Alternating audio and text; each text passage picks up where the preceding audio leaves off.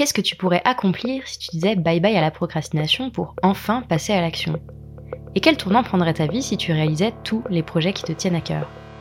Bienvenue dans Bye Bye Procrastination, le podcast qui t'aide à retrouver du temps, à booster tes projets et à transformer ta vie grâce au pouvoir de l'organisation.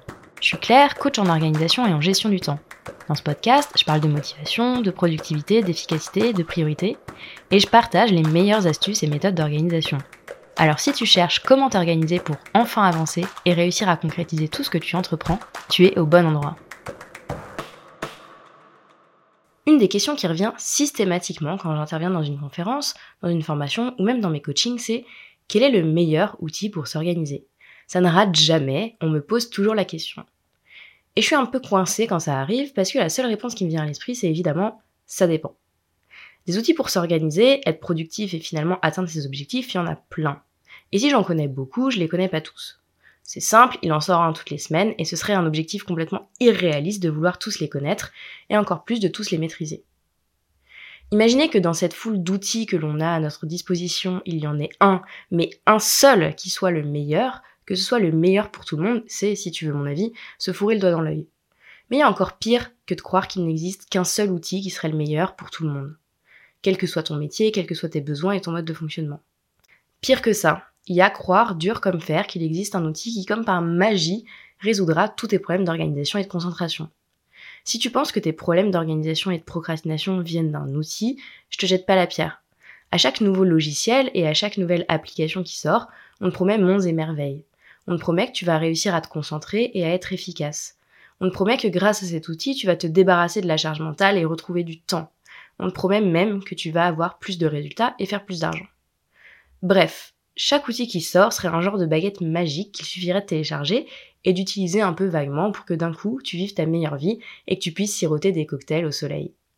Je caricature, mais t'as l'idée. Donc évidemment que tu finis par croire que ce qui cloche dans ton organisation, c'est l'outil que tu utilises. Évidemment que toi aussi, tu veux ton bout d'Eldorado de la productivité comme tout le monde. Je comprends à 100% ce désir. Et j'aimerais te dire que oui, je vais te donner la clé universelle de la productivité et de l'efficacité, et qu'en plus, cette clé est un outil magique qui va d'un coup faire disparaître ta charge mentale et la procrastination. La vérité, c'est qu'aucun outil ne te donnera plus de 24 heures dans une journée, ni le super pouvoir de faire ce que tu as la flemme de faire.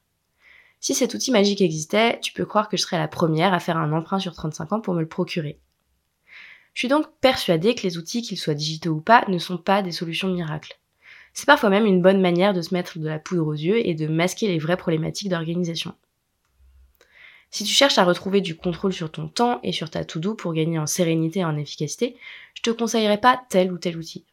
Beaucoup plus important, je t'encouragerais à t'intéresser et à modifier tes habitudes d'organisation. Car quand on fait le bilan d'une bonne organisation, c'est avant tout les habitudes que tu mets en place qui comptent. Avec les bonnes habitudes, tu peux avoir une organisation au top, simplement avec un carnet et un stylo. Avec le bon outil, mais pas d'habitude d'organisation bien ancrée, tu feras pas beaucoup mieux qu'aujourd'hui. Évidemment, je te dis pas tout ça pour te décourager de trouver les bons outils, ceux qui te permettront de gagner du temps, ceux qui t'aideront à y voir plus clair dans tes priorités et qui te permettront de te concentrer plus facilement. Oui, les outils sont un élément important d'un système d'organisation, mais c'est pas le plus important. D'ailleurs, ça fait maintenant plus d'un an que je produis ce podcast et je sais pas si tu l'as remarqué, mais c'est le tout premier épisode que je consacre aux outils d'organisation et de productivité. Et pourtant, des outils géniaux, il y en a plein. Et je suis sûre que si tu les utilises au quotidien, tu pourrais encore accélérer ton organisation et ta productivité. Il y a d'abord les outils qui te permettent de construire véritablement un système d'organisation dans son ensemble et de créer une espèce de QG qui te permettra de facilement garder un œil sur tes projets, tes tâches, etc. Il y a ensuite les outils de ton quotidien qui, mine de rien, peuvent te faire gagner un temps fou. Ou au contraire, te mettre des bâtons dans les roues.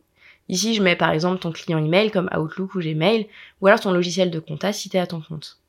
Et puis il y a ces petites applications, ces extensions Chrome et autres plugins qui, l'air de rien, peuvent diviser par deux ou trois le temps que tu mets à faire certaines tâches. C'est aussi dans cette catégorie que tu retrouveras toutes les petites applications de productivité qui t'aideront à éloigner les distractions et à rester focus et efficace. J'aurais pu ajouter les outils d'automatisation ou les outils comme Canva qui permettent de gagner du temps sur la création de visuels par exemple. Tous ces outils vont te permettre de grappiller du temps un peu partout dans tes journées de travail. Ils vont rendre les tâches ingrates un peu moins rebutantes et ils vont t'aider à te concentrer pour avancer efficacement. Alors voilà, Après plus d'un an de podcast à te parler d'organisation sans jamais t'avoir parlé d'outils, je voulais partager avec toi les outils que j'utilise dans mon quotidien d'entrepreneur et qui me font gagner beaucoup, beaucoup de temps. En fait, j'ai même fait un peu plus qu'un épisode de podcast puisque j'ai rassemblé plus de 35 outils d'organisation, de productivité et de concentration que tu peux aller découvrir en cliquant sur le lien dans la description de cet épisode. C'est une véritable boîte à outils avec toutes les applications et autres extensions Chrome que je recommande régulièrement à mes clients en fonction de leurs besoins. Pour aller découvrir tous ces outils, rendez-vous donc dans la description de l'épisode.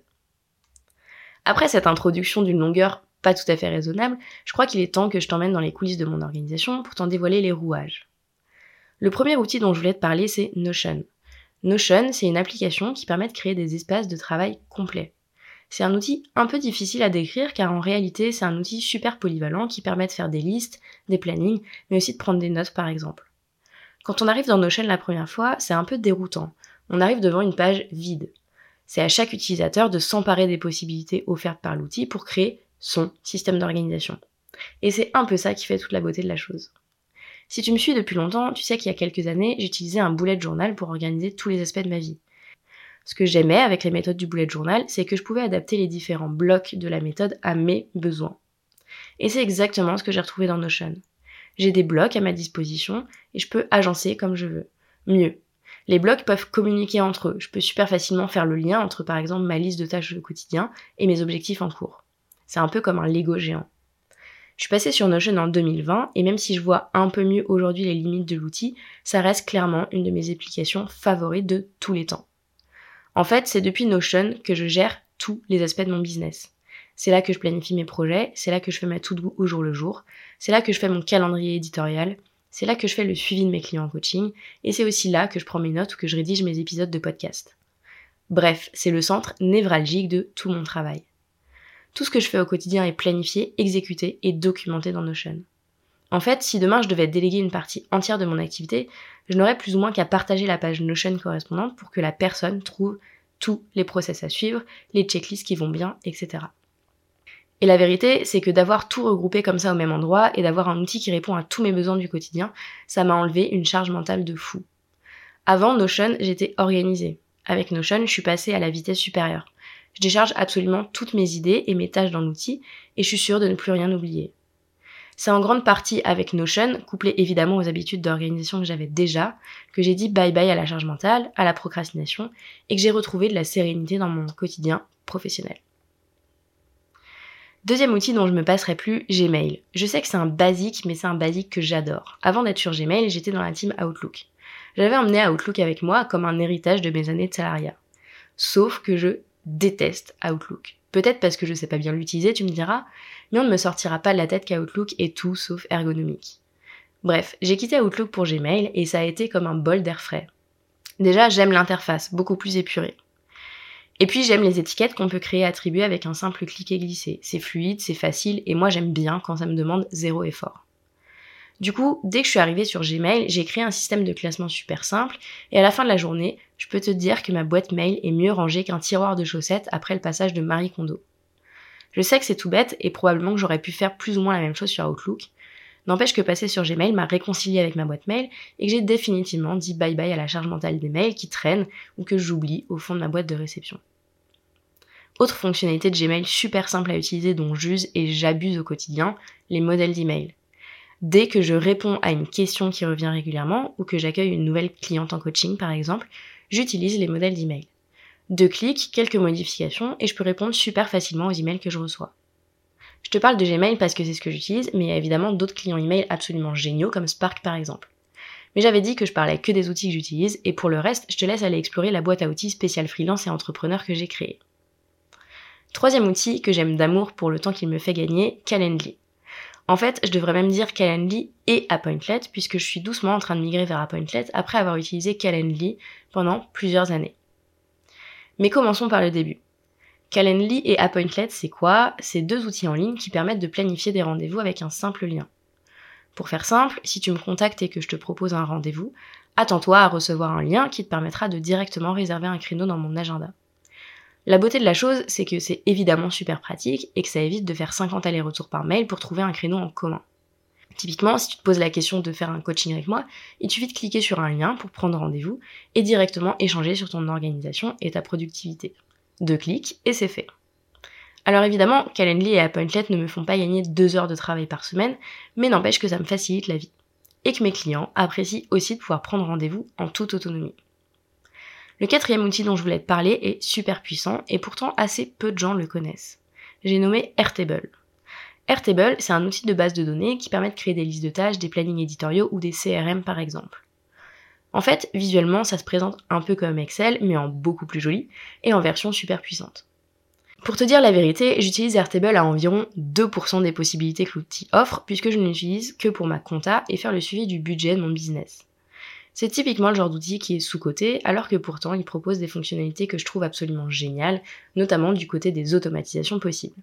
C'est d'ailleurs pour ça que même si je l'utilise de manière super limitée, je voulais faire figurer Airtable dans cette liste. Ne serait-ce que parce qu'il m'a réconcilié avec la compta et que c'est déjà énorme. Enfin, et c'est le dernier outil que je voulais te faire découvrir dans cet épisode, je vais te parler de TextBlaze.